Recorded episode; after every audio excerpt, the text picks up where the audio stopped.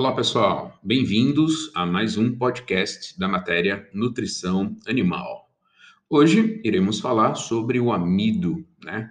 Molécula de carboidrato aí, é extremamente importante para o fornecimento de energia na nutrição dos animais. Então, o amido encontra-se amplamente distribuído em diversas espécies vegetais, como um carboidrato de reserva, sendo abundante em grãos e cereais, 40 a 90% do seu peso seco.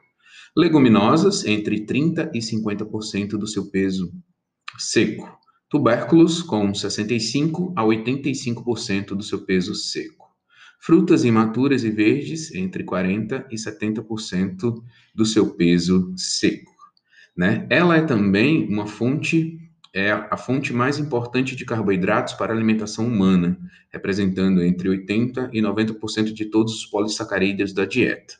Porém, sabe-se que a taxa e a extensão da digestão do amido nos organismos humanos podem ser influenciados por diversos fatores, incluindo a variação na proporção da amilose, a amilopectina, e o processamento dos alimentos e as propriedades físico-químicas, como gelatinização e retrogradação.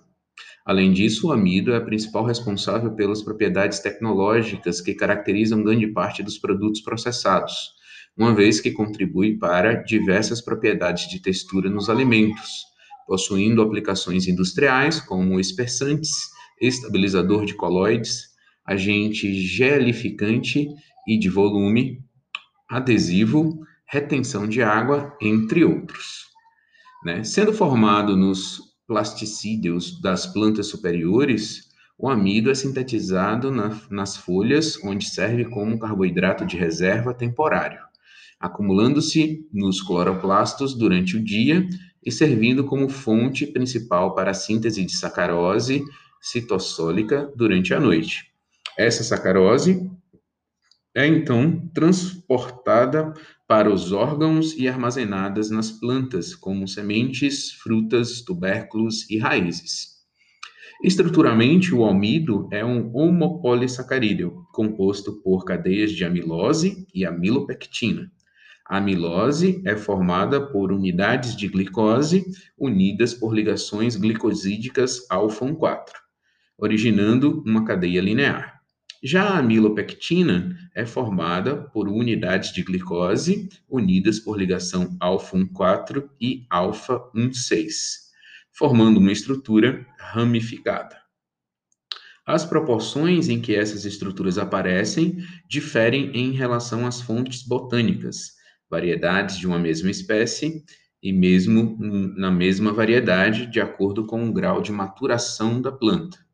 Atualmente, diversas pesquisas sobre a avaliação da relação existente entre a estrutura molecular do amido e seu comportamento em algumas propriedades físico-químicas sugerem que diversas características estruturais, como o teor de amilose, a distribuição de comprimento de cadeias de amilopectina e o grau de cristalinidade do grânulo, é, poderiam estar intimamente relacionadas aos eventos associados como gelatinização, retrogradação, tais como o inchamento do grânulo, lixiviação da amilose ou amilopectina, perda da estrutura radial, né, birefringência, ou supramolecular, cristalinidade, e molecular, né, a é, recristalização.